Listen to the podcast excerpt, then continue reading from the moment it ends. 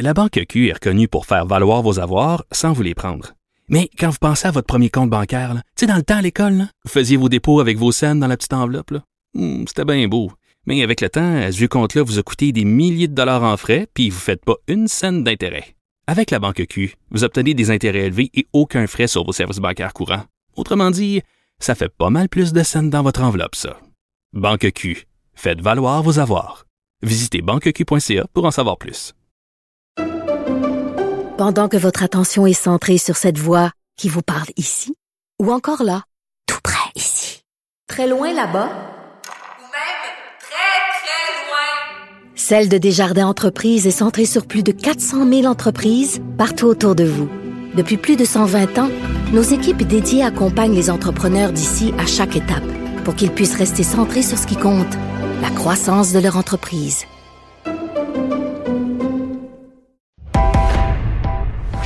Il connaît tous les dessous de la politique. Chef du bureau d'enquête de l'Assemblée nationale. Antoine Robitaille. Là-haut sur la colline. Là-haut sur la colline. Cube Radio. Bon mardi à tous. Aujourd'hui à l'émission, dans sa chronique Les actualités de l'histoire, Dave Noël revient sur euh, les mésaventures de la Grande Hermine, ou plutôt de la réplique de ce navire amiral de Jacques Cartier, installé il y a 50 ans au parc Cartier-Brébeuf. Elle n'y est plus, évidemment. Sitôt arrivé à Québec, le vaisseau sombra dans les eaux. Dave vante ensuite la mise en ligne des superbes photos historiques du musée McCord et souligne le début de l'année René Lévesque à l'occasion du centenaire de la naissance du grand premier ministre. Mais d'abord, mais d'abord, c'est l'heure de notre rencontre quotidienne. Donnez-moi des roses, mademoiselle, car j'ai rendez-vous. C'est très important. Choisissez-les-moi. Bonjour Patrick Belrose. Bonjour Patrick Belrose. Bonjour Antoine. correspondant parlementaire à l'Assemblée nationale pour le Journal de Québec et le Journal de Montréal. Merci beaucoup d'être avec nous. Comme ça, euh, Patrick, il y a un Templier qui se présente au Parti libéral du Québec. Oui, j'aime bien ta façon, ta façon de le présenter. Euh, c'est le candidat dans le château fort de l'Acadie, donc celui qui veut remplacer euh, Christine Saint-Pierre, Monsieur euh, André A. Morin, qui, dans le fond, a été président du chapitre canadien de l'Ordre de Malte. Et je ne sais pas si tu connaissais ça, l'Ordre de Malte, avant l'article de ce Oui. matin? Oui, ça me, ça me disait quelque chose, effectivement. Puis, parce que j'ai un oncle, moi, qui venait, qui est décédé maintenant, qui venait de Malte et qui m'avait déjà parlé de ces choses. Mais je sais que ça a rapport aux croisades.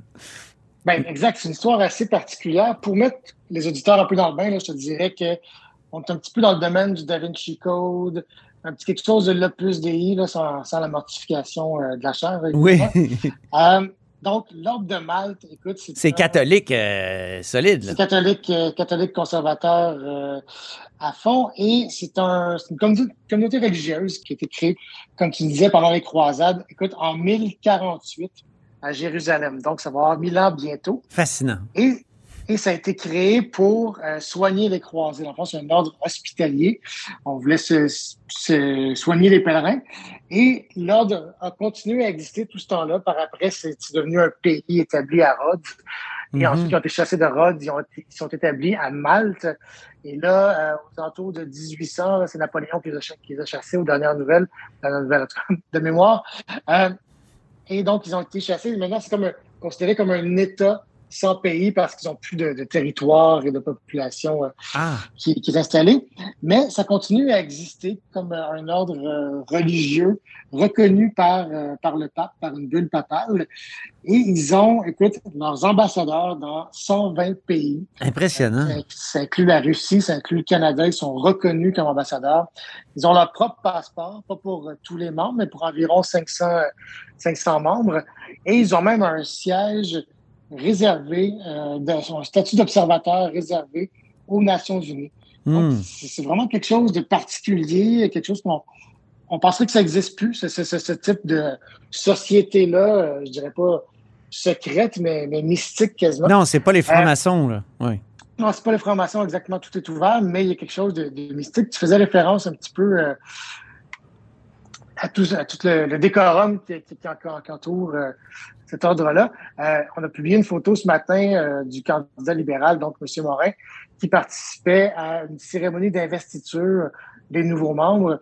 Et écoute, ils sont dans la cathédrale Notre-Dame euh, à Ottawa et tout le monde est habillé euh, comme des religions, on dirait que même quasiment Oui. comme des prêtres. On a l'impression que c'est euh, un donc, on- prêtre, M. André A. Morin, à ce moment-là. Exactement. Il, il porte la toge euh, similaire à celle d'un prêtre, mais c'est pas c'est pas le cas. Et donc, il procède à l'investiture euh, d'une dame qu'on appelle. donc, il y a les, les chevaliers et les dames, je me souviens bien, qui sont Mhm. investis. Euh, donc, très, très protocolaire. Et on a voulu parler à M. Morin parce que on se souvient que Dominique Anglade, il y a quoi, il y a deux semaines, avait dit il faut absolument pas que des que, que des partis présentent des candidats qui seraient contre le droit à l'avortement. Et euh, le chapitre canadien de l'Ordre de Malte s'est prononcé en 2020, donc trois ans après que M. Morin ait quitté comme, comme président, mais il est toujours membre à ce jour. Euh, s'est prononcé contre l'avortement, contre la peine de mort et contre l'euthanasie. Donc, on a voulu vérifier avec M. Morin quelles sont ses, ses convictions à, à ce sujet-là. Ben oui. Et euh, M. Morin... Mais il a renié les trois. C'est-à-dire, il appuie pas les positions de son propre ordre pour ces trois cas-là. Écoute, c'est particulier parce que justement, il a présidé, je le rappelle, l'ordre. Donc, s'il avait été simple membre, euh, on, on me disait, ben, écoutez, oui, tous les catholiques sont contre euh, l'avortement ou en fait font partie d'un organisme, d'une organisation qui est contre l'avortement, euh, contre l'euthanasie aussi. Mais je veux dire, il a présidé quand même cet ordre-là. Mais M. Morin nous a, nous a rassuré, il a dit, non, écoutez, il a dit clairement, je suis pro-choix. On peut être catholique et pro-choix. Hmm. Quant à moi, les deux valeurs ne sont pas incompatibles. Donc, après ça, c'est. De c'est- réconcilier les C'est deux. drôle, J'ai Patrick. dit, Ça, ça me fait penser à un membre de Greenpeace qui serait pour, euh, je sais pas moi, que tout le monde ait un SUV. Je l'ai je l'ai challengé sur la question. Je lui ai dit, ben, écoutez, c'est particulier. Vous avez, vous avez- moi, moi, moi, je peux te dire, Antoine, que si aujourd'hui j'étais membre d'un groupe qui se déclare éventuellement contre l'avortement, je Oui. dirais, ben, écoutez, j'ai un malaise et euh, je vais quitter, quitter le groupe. Monsieur Morin dit, écoutez, moi, je peux faire les deux. J'ai des convictions catholiques profondes qui font que j'ai envie de faire partie de cette organisation-là.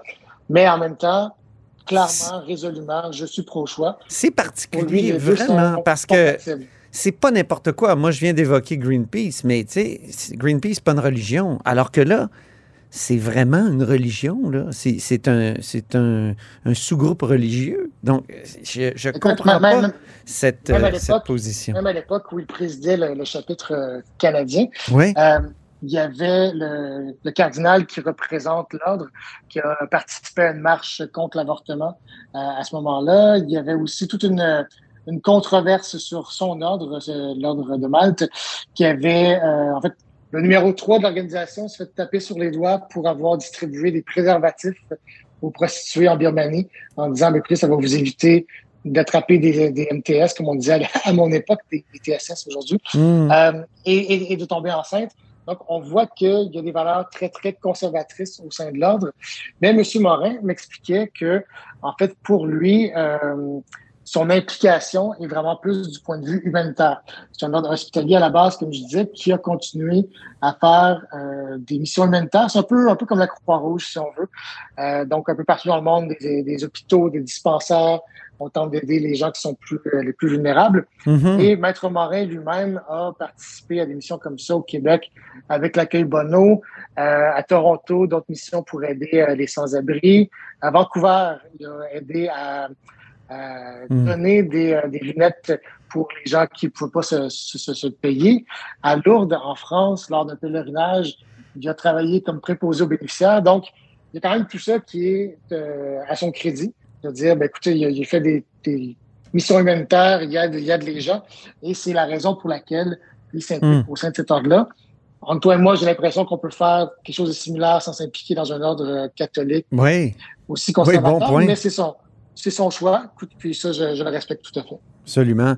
Absolument. Euh, il y a aussi, évidemment, que c'est un ancien procureur fédéral en chef du service des poursuites pénales du Canada pour la région de Québec. Et euh, il a répondu à la presse. De, de Oui. C'est ça. Et il a répondu à la presse quand la presse lui a posé une question sur le fameux procès secret qui a eu lieu à la Cour du Québec, mais qui n'a pas laissé de traces, tu sais, ce procès étrange, là. Oui, on ne Euh, sait toujours pas qui est accusé de Et, quoi. et lui a dit J'a- J'ai jamais été au courant de tout ça. Ce qui est drôle, c'est qu'il était procureur fédéral en chef. Donc, euh, un candidat à suivre, hein? Un candidat à suivre. Euh, écoute, moi, je- je- pour te dire, je lui ai parlé, évidemment, pour, euh, pour le texte. Un monsieur très sympathique euh, qui m'a répondu euh, très ouvertement sur ses positions. Donc, c'est à souligner, c'est apprécié de sa part, mais c'est quelqu'un d'intéressant à découvrir Mhm. au Parlement. Disons qu'un un libéral dans l'Acadie, les chances sont bonnes quand même qu'on le voit au Parlement Oh, oui, l'automne prochain. oui. Deuxième sujet maintenant, euh, évidemment, on se réjouit de la fin des mesures sanitaires, mais euh, ça se traduit par une baisse de revenus pour les infirmières. une baisse de revenus importante, euh, Antoine. Écoute, je parlais avec des syndicats, avec ta collègue aussi, Diane Tremblay, on a fait le tour de quelques syndicats et on m'expliquait que pour une infirmière, là c'est le cas d'une infirmière euh, à Rosemont, euh, Maisonneuve-Rosemont, euh, ça peut représenter 1800 dollars de moins par mois. Ce qui est quand même assez, euh, assez 1800. important sur un, ouais, sur un chèque de paye, ça, ça paraît. Euh, il y a deux exemples, puis écoute, même on, on peut cumuler les primes, là, on a pris un cas de figure, mais il pourrait en avoir plus. Euh, deux primes qu'on a pris avec le syndicat de la FIC pour calculer ce montant-là. Il y a la prime escalier pour euh, inciter les gens à travailler à temps plein, une certaine prime d'assiduité, si on veut. Et il y a aussi euh, le temps double plutôt que du temps et demi pour, euh, pour le temps supplémentaire. Donc, on, on calculait, on disait si une personne travaille à temps supplémentaire pendant cette période-là, Hmm. deux jours semaine, ben, la prime de 1000 dollars plus environ 800 dollars pour euh, le temps supplémentaire, ça ferait 1800. Et puis là-dedans, écoute, on peut rajouter une prime 4 ou 8% pour euh, la prime COVID. Il y a différentes, euh, différents avantages aussi qui étaient payés. Par exemple, le repas, si on faisait du temps supplémentaire. Il y avait le taxi aussi pour revenir après la fin de la journée. Et même l'accumulation d'une demi-journée de vacances par quart de travail, par quart de travail additionnel. Euh, ça fait tout un incitatif à travailler. Et là, ce que les différents syndicats nous disaient, ils nous disaient, ben, écoutez, ça fait deux ans que les employés travaillent, sont au front en raison de la pandémie, euh, sont fatigués, sont à bout. Les gens restaient parce que il y avait ces, ces incitatifs-là. On craint que en les enlevant, ben, tout d'un coup, le monde se dise, OK, moi, le temps supplémentaire, c'est fini, je me repose, Aïe. je prends des vacances, euh, je cale malade, comme on dit euh, en bon français. Euh, Et ça, ça, attention, ça rien. attention, tu parles à mon oncle 101. Exact. Et, et ça, ça risque de mettre de plus en plus. Il y, a une expression que j'aime beaucoup au lieu de call malade, c'est se faire Ouais. porter pâle. Et que c'est joli. Oh, Oui. c'est joli quand même. Oui, oui. C'est joli. Alors, on craint Euh, l'exode, hein, c'est ça? Ça fait très québécois, tandis que porter pâle, c'est un peu, Oui. un peu franco-français. Ah, ben, Euh, écoute. Écoute, mais donc, euh, on, on craint que ça mette de plus en plus de pression sur les épaules de ceux et celles qui restent au front. Surtout que les vacances s'en viennent, les vacances estivales s'en viennent. Souvent, euh, les gens dans cet état de la santé n'ont pas eu le temps, n'ont pas pu prendre des vacances comme ils le souhaitaient euh, depuis deux ans. Donc, on se dit, euh, il y a peut-être euh, un moment difficile là, qui s'en vient avec les vacances. D'autant plus qu'on sait que l'influenza fait qu'il y a beaucoup de monde dans les hôpitaux. Il y a la COVID qui fait encore que c'est encore plus compliqué les hôpitaux. Euh, donc, euh, il y a des craintes dans le réseau de la santé présentement pour euh, les semaines et les mois à venir. Je comprends. Donc, merci beaucoup, euh, Patrick Belrose, pour euh, ces deux résumés de textes importants que tu avais dans le journal ce matin.